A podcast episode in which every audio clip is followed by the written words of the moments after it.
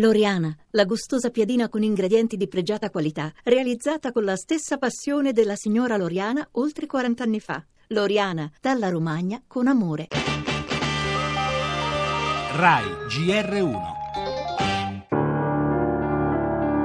Hanno marciato per ore nella neve i soccorritori che hanno raggiunto l'hotel Rigopiano alle pendici del Gran Sasso. Ieri pomeriggio si è abbattuta una slavina causata probabilmente da una delle forti scosse di terremoto che hanno riportato la paura in tutto il centro Italia. Quattro scosse oltre magnitudo 5 in poche ore e poi l'eccezionale nevicata. I testimoni hanno parlato di una valanga di inaudita forza. Neve e alberi che sono abbattuti sull'albergo che è sommerso. Ci sono circa 20 persone più personale. La slavina è consistente, molto importante, ha preso in pieno l'hotel. Sono arrivati messaggi da quelle persone che sono scampate a questa slavina. Stiamo affrontando una nevicata straordinaria che era sicuramente imprevedibile.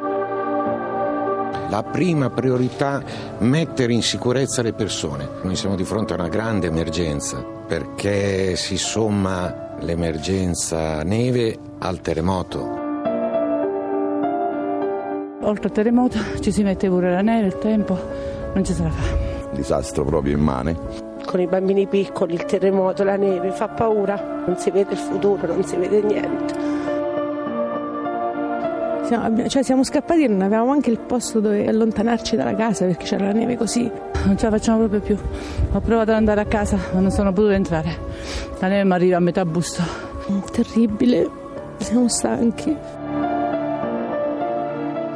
Naturalmente ogni, ogni, scossa aggrava le condizioni dei nostri concittadini di questi, di questi, paesi, di questi comuni, di queste frazioni, ma aumenta anche la determinazione a star loro vicini ad aiutarli.